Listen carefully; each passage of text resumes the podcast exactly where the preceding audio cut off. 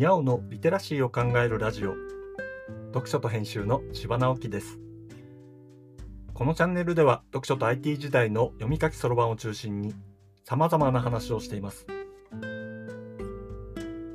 今回のタイトルは同立文学館で見つけた地図の図録の話というものです。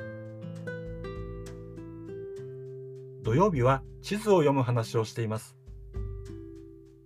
先週末の札幌は気温が20度を超える暖かさでした。街中には遅咲きの八重桜やライラックが咲いていて青空と新緑が眩しい週末でした。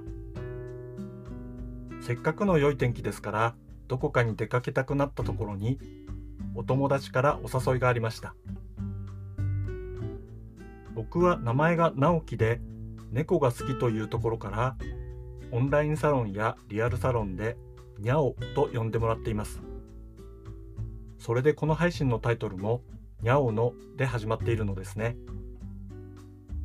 猫好きを知っていてにゃおさんと呼んでくれている友達からのお誘いです。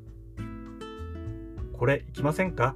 と知らせてくれたのは北海道立文学館の猫猫猫2という特別展でした。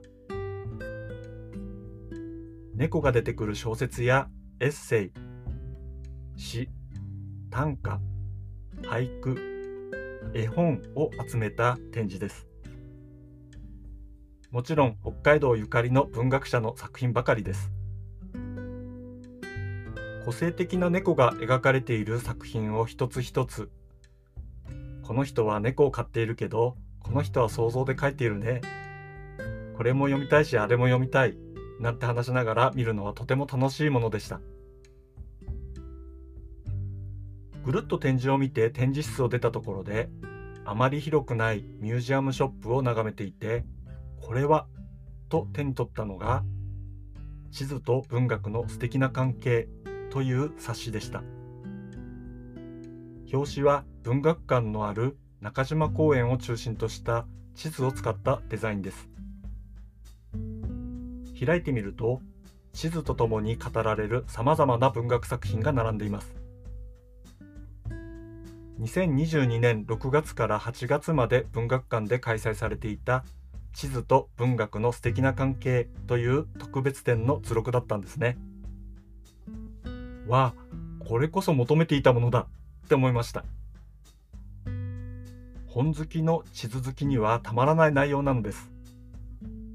それほど厚い冊子ではありませんが内容はかなり濃密。狭い地域の地図から世界地図リアルな地図からファンタジーの地図何でも来いっていう感じ。巻末には1945年以降の北海道を舞台とした小説マップなんてのも載っています。取り上げられている作品の数は160点以上もあります。眺めるだけでも楽しそうでしょ？早速購入してワクワクしながら眺めているわけです。ここしばらくはこの図録を楽しみながら話していこうと思っています。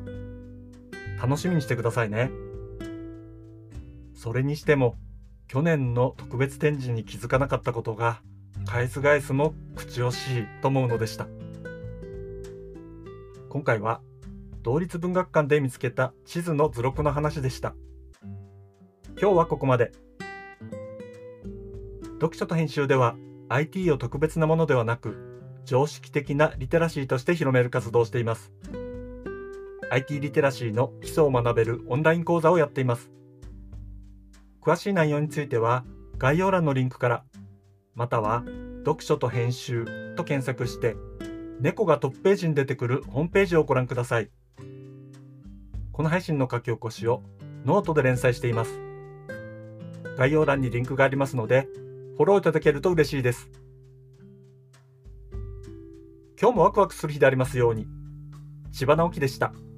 ではまた。